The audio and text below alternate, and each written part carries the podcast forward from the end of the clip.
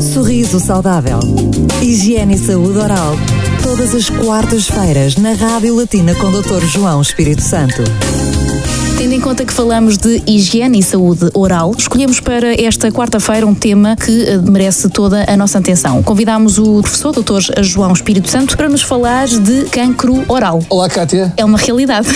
Estou aqui a fazer uma selfie com a Kátia para vos explicar porquê. Porque isto é um tema muito sério e eu acho que a melhor forma de nós aceitarmos as adversidades da vida, como o cancro, É um e com um sorriso. sorriso. É exatamente isso que nós vamos fazer, é postar esta fotografia de forma a dar alento a quem está a passar por um momento tão difícil como é o tratamento do cancro. Como é que se diagnostica? Penso que esse é o ponto de partida. O ponto de partida é exatamente o diagnóstico precoce. Nós temos de ter a noção, por exemplo, e eu estou a replicar isto para a população portuguesa, atendendo à quantidade de ouvintes que temos latinos, não é o sétimo cancro com maior incidência em Portugal. O diagnóstico precoce deve ser tido não só pelo paciente quando sente alguma alteração de cor, quer no palato, quer nas gengivas, quer na alteração também muitas vezes das papilas gustativas, no sabor e na alteração de função da língua, em que o diagnóstico do cancro oral deve ser precoce com um médico dentista e também com o seu médico assistente. Nós não devemos ter medo de fazer e pedir um diagnóstico, nós temos é que ser ágeis no tratamento. O tratamento do cancro oral muitas vezes tem como efeitos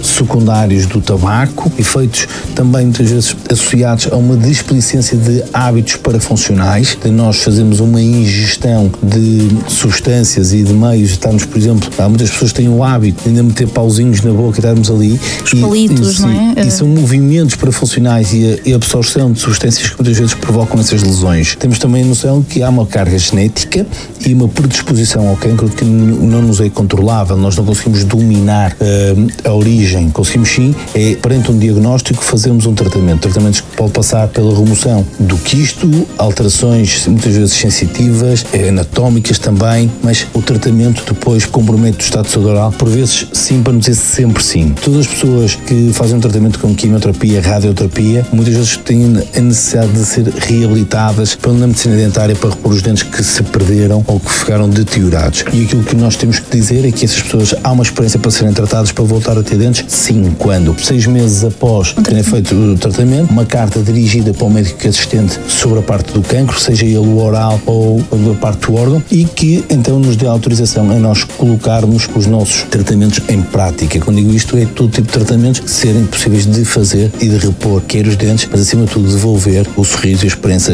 às pessoas que passam por esta doença do século. Falámos de cancro oral no sorriso saudável e vamos preservar esse sorriso e essa alegria, tal como o Dr. João. Para Radiolatina.lu Às quartas-feiras, Cátia Gomes e Dr. João Espírito Santo tiram todas as dúvidas sobre saúde oral.